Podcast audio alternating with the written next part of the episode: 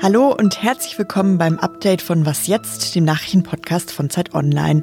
Heute ist Freitag, der 12. März. Ich bin Susanne Hangard und wir sprechen hier heute über Rheinland-Pfalz und zwar direkt doppelt. Einmal über die Landtagswahl und dann über Schlösser in Rheinland-Pfalz, also nicht die in den Türen, sondern Schlösser wie Schlösser und Burgen. Außerdem geht's mal wieder ums Impfen und um Abschiebungen.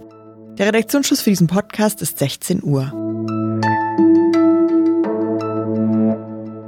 Am Sonntag geht's ja jetzt richtig los mit dem Wahljahr 2021. Dann finden nämlich in Baden-Württemberg und in Rheinland-Pfalz Landtagswahlen statt.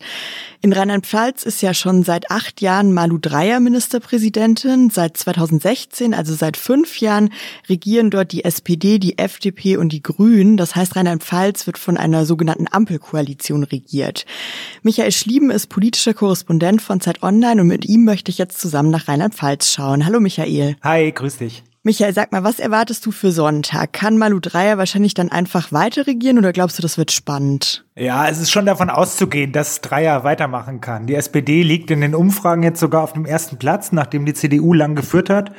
Und das liegt daran, dass Dreyer einfach sehr populär ist. Sie ist die mit Abstand beliebteste Landespolitikerin und vielleicht auch ein bisschen an dieser Masken- und Aserbaidschan-Affäre, die die Union gerade erschüttert. Aber was auch dazu kommt, es ist eigentlich egal, wer vorne liegt, weil es geht letztlich darum, wer Koalitionspartner findet, um eine neue Regierung zu bilden. Und auch da ist Dreier im Vorteil, weil sie eben, du hast es schon angesprochen, mit äh, Grüne und FDP regiert und das auch weiterhin machen möchte und die Partner wollen das auch machen.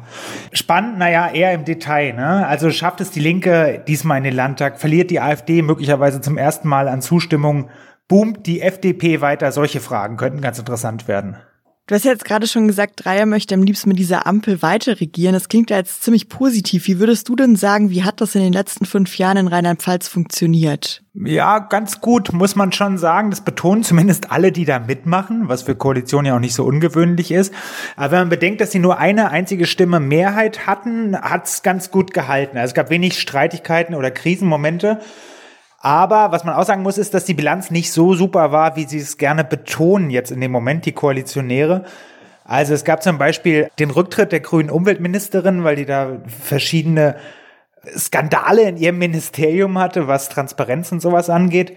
Es gibt auch ziemlich viele verschuldete Kommunen und auch andere Sachen, die in Rheinland-Pfalz nicht nur super laufen. Aber was so das Binnenklima der Koalition anging, war es, war es recht gut. Das klingt ja ziemlich positiv. Das ist ja jetzt auch so spannend, weil in ein paar Monaten schon Bundestagswahl ist und man sich natürlich fragt, okay, wenn die Ampel in Rheinland-Pfalz so gut funktioniert, und am Sonntag jetzt auch in Rheinland-Pfalz wiedergewählt werden würde, macht es dann auch eine Ampel für Deutschland wahrscheinlicher. Wie schätzt du das denn ein? Ja, zumindest wird es die Debatte geben. Weil hinzu kommt ja auch, dass in Stuttgart möglicherweise bald eine Ampel regiert, dann allerdings unter grüner Führung. Man muss allerdings auch sagen, dass auf Bundesebene die Ampel bislang noch keine Mehrheit hat. Aber das kann sich auch noch ändern, wenn zum Beispiel die Union weiter in ihrem Maskenstrudel reingerät, dass die anderen Parteien eben zulegen. Jedenfalls kann man festhalten, dass SPD, Grüne und, das ist besonders, auch die FDP signalisieren, dass sie zu einer Ampel bereit wären. Also durchaus spannend im nächsten halben Jahr zu beobachten. Ja, vielen Dank, Michael, für die Einschätzung. Sehr gerne. In der Tat, die dritte Welle ist da. Das hat Markus Söder heute gesagt, der Ministerpräsident von Bayern. Die Mutationen breiten sich auch in Deutschland immer weiter aus. Die Fälle steigen. Das Robert Koch Institut hat heute 12.834 Neuinfektionen registriert. Das sind fast 2.300 mehr als noch vor einer Woche. Corona ist nicht müde. Corona macht einfach weiter. Und deswegen hilft es einfach nichts, jetzt aufzugeben, sondern weiter zu überlegen, wie wir damit umgehen. Eine Strategie, damit umzugehen, sind natürlich die Impfungen.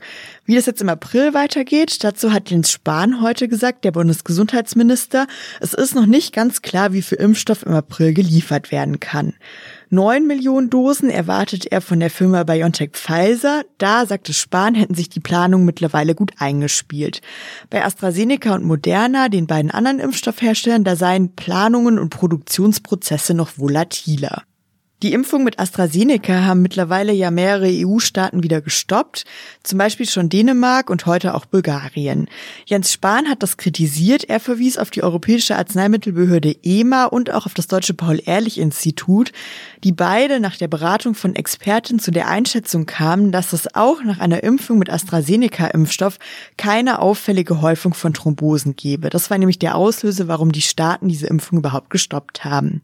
Ja, wo wir schon über das Impfen sprechen, ist ja ein anderer wichtiger Punkt, weil nicht nur in den Impfzentren in Deutschland geimpft wird, sondern auch bei den Hausärzten. Bundesweit hieß es jetzt heute nochmal, soll das Mitte April soweit sein. Bayern aber prescht voraus, die wollen schon ab dem 1. April Impfungen bei Hausärztinnen durchführen.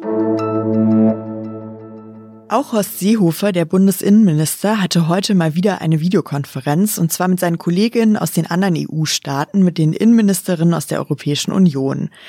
Das große Thema bei diesem Treffen waren Abschiebungen. Jetzt ist die Situation ja so, dass sich die EU-Staaten schon seit Jahren nicht darauf einigen können, irgendwie gemeinsam die Asylpolitik zu reformieren. Der einzige Punkt, in dem sie sich einig sind, ist, dass sie konsequenter abschieben wollen. Eine Strategie, auf die die EU-Staaten jetzt eben setzen und über die heute auch bei diesem Treffen der Innenministerinnen gesprochen wurde, war stärker mit den Herkunftsstaaten der Leute zu kooperieren. Also zum Beispiel bei MarokkanerInnen, die in Europa leben, stärker mit Marokko zu kooperieren.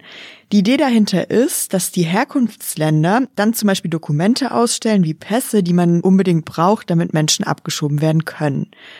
Damit die anderen Staaten da auch mitmachen, benutzt die EU sogar Druckmittel. Zum Beispiel wollen sie die Vergabe von Visa für andere StaatsbürgerInnen aus diesen Ländern daran knüpfen, ob das Land bei Abschiebungen mit der EU kooperiert. Die EU-Innenkommissarin Johansson hat heute jetzt vor den Beratungen nochmal gesagt, sie findet das ein gutes Mittel, über die Visapolitik Druck auf Drittstaaten auszuüben. Ganz anders und sehr kritisch sei das zum Beispiel die grüne Europapolitikerin Franziska Brandner. Die sagte, ein Visa-Basar für mehr Rückführungen in Drittstaaten ist rechtsstaatlich bedenklich. Was noch? So könnte ein Filmanfang der Mittelalter spielt. Ein Ritter macht sich mit seinem Pferd zurück auf den Weg zu seiner Burg. Wenn Sie in den vergangenen Monaten von Burgen oder von Schlössern geträumt haben, dann konnten Sie sich die ja nur in Filmen anschauen, obwohl wir ja eigentlich sonst in einem sehr burgen- und schlösserreichen Land leben. Tatsächlich verändert sich das jetzt wieder.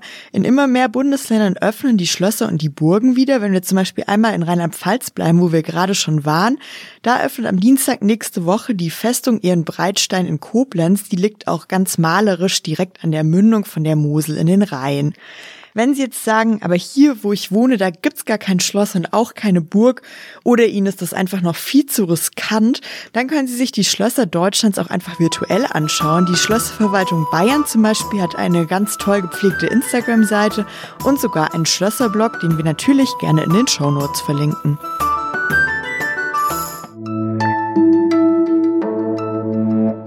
Michael Schlieben hat es vorhin in unserem Gespräch über Rheinland-Pfalz angesprochen, die Maskenaffäre in der CDU.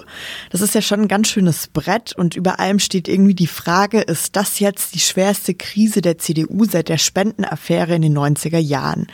Wenn Sie diese Frage interessiert, dann hören Sie doch die neue Folge von Das Politikteil, dem Politikpodcast von Zeit Online. Da geht es nämlich in dieser Woche genau darum. Und natürlich auch um die Frage, was die Affäre denn dann für die CDU gerade im Wahljahr 2021 bedeutet bedeutet, was deshalb auf dem Spiel steht. Wenn Sie Lust haben, uns eine E-Mail zu schreiben, wir freuen uns. Die Adresse ist wasjetzt.zeit.de. Ich bin Susanne Hangard und ich wünsche Ihnen ein schönes, erholsames Wochenende.